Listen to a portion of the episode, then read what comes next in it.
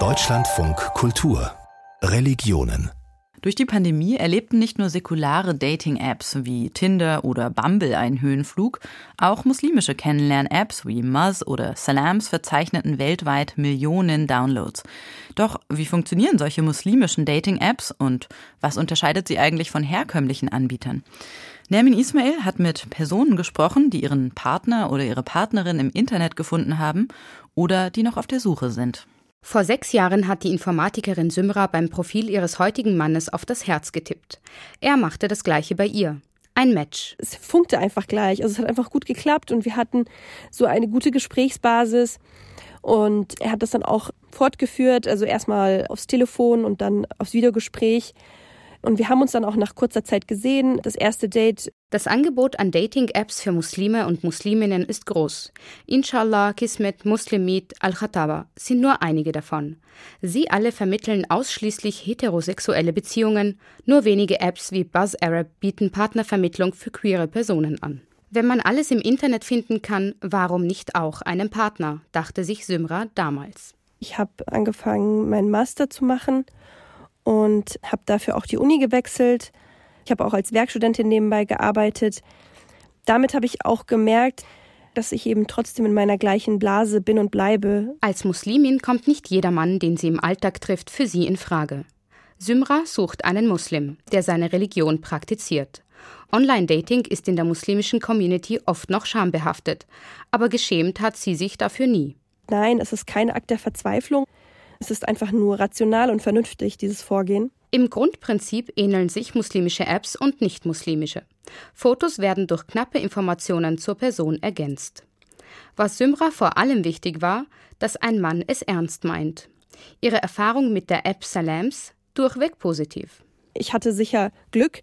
Ich habe später im Internet gesehen, dass es dort eben auch viele schwarze Schafe gibt und Menschen, die das gar nicht so ernst meinen weil genau das war es, was mir hier gefiel. Es war so, dass man von beiden Seiten schon wusste, okay, es geht um eine Beziehung und die Beziehung bedeutet ja gleich Ehe. In dieser Hinsicht hat sich die App weiterentwickelt.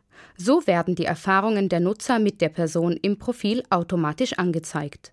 Antwortet schnell, teilnahmslos, übernimmt die Führung, respektvoll oder hat mich nicht beachtet. Auch zeigt die App an, ob die Identität der Person geprüft wurde, damit klar ist, diese Person ist, wer sie angibt zu sein. Bei Salams gibt es einen speziellen Religiositätsbarometer. Von nicht praktizierend bis sehr religiös ist alles dabei.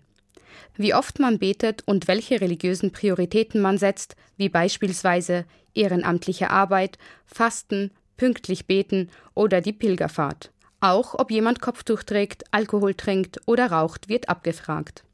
Doch nicht immer kann eine App vor Verletzung schützen. Sarah möchte anonym bleiben. Sie nutzt aktuell die App Muzz. Als geschiedene Frau Mitte 30 ist sie trotz schlechter Erfahrungen mit dem Online-Dating darauf angewiesen.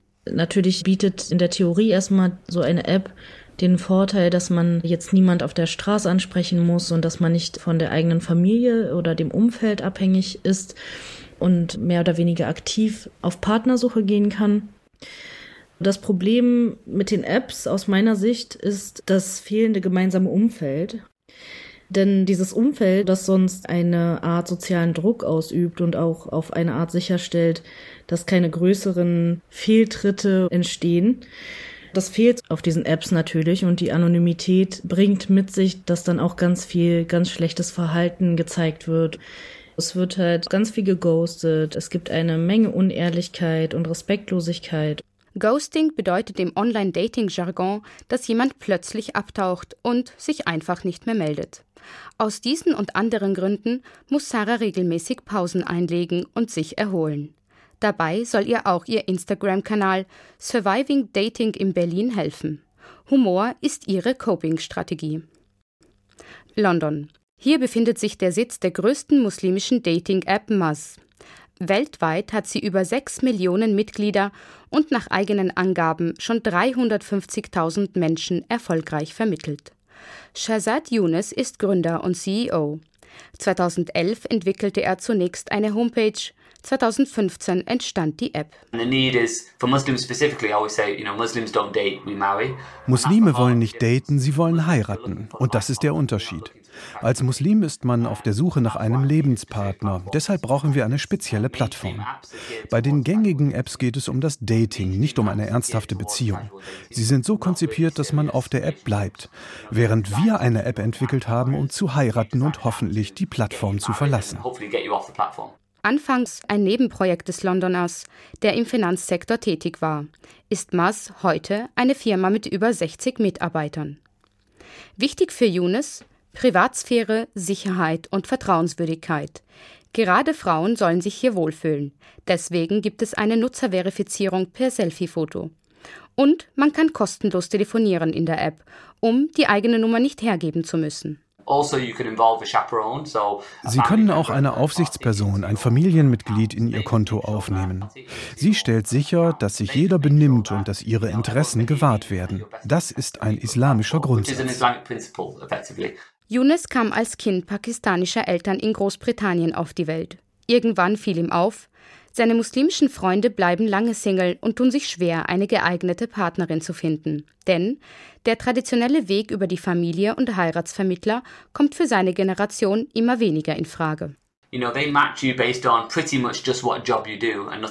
Weil sie einen auf der Grundlage des Jobs zusammenbringen, den man ausübt, nichts anderem.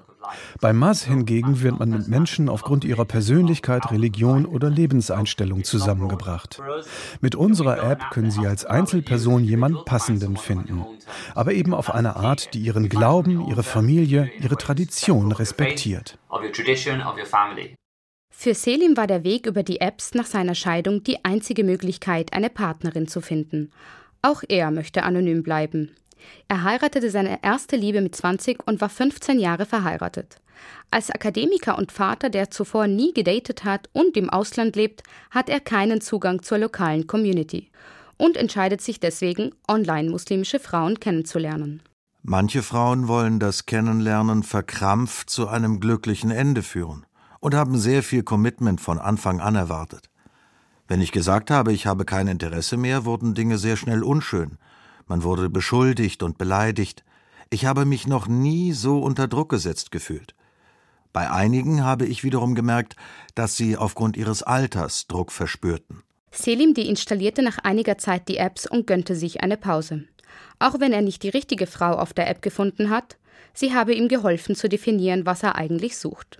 Fündig bin ich letzten Endes über Instagram geworden, ohne die Absicht gehabt zu haben, jemanden zu finden. Gottes Wege sind unergründlich. Jetzt bin ich schon seit einem Jahr glücklich verheiratet. Sarah aus Berlin hingegen sucht weiterhin. Woran es liegt, dass es noch nicht funktioniert hat? Meiner Erfahrung nach gibt es eigentlich wirklich sehr viele Männer, die einfach irgendeine Frau suchen, die praktisch gar keine Ansprüche erfüllen muss, weil meistens äh, diese Personen selbst gar nicht so richtig wissen, was sie brauchen oder möchten. Auf der anderen Seite gibt es dann die Männer, das gibt es sicherlich auch bei den Frauen, die dann so diesen perfekten Partner oder halt die perfekte Partnerin suchen und dann praktisch nie genug kriegen. Der kleinste Fehler oder die kleinste Bemerkung, die dann irgendwie nicht so ganz gepasst hat, führt dann dazu, dass das irgendwie abgebrochen wird oder halt dann, wie gesagt, geghostet wird. Und ich denke halt, beide Herangehensweisen sind nicht sehr förderlich. Symra dagegen empfiehlt das Online-Daten weiter. Aber sie hatte ja auch Glück dabei. Es war einfach relativ schnell klar, dass das klappt. Und ein paar Monate später, nach so einer kleinen Verlobung, dann haben wir dann Ja gesagt. Das ist jetzt genau sechs Jahre her. Und da sind jetzt äh, zwei Kinder und auch eine Ehe, auf die wir immer gerne zurückblicken. Also auch auf dieses Kennenlernen. Übrigens, offenbar verliert das Online-Dating auch unter Muslimen und Musliminnen immer mehr den Schmuddelcharakter, der ihm lange anhaftete. Mas-Gründer Shazad Younes hat unserer Autorin nämlich auch noch erzählt, dass sich immer mehr muslimische Eltern an ihn wenden. Deren Familien leben heute oft über die ganze Welt verstreut und sind deshalb keine große Hilfe mehr dabei, die eigenen Kinder zu vermitteln.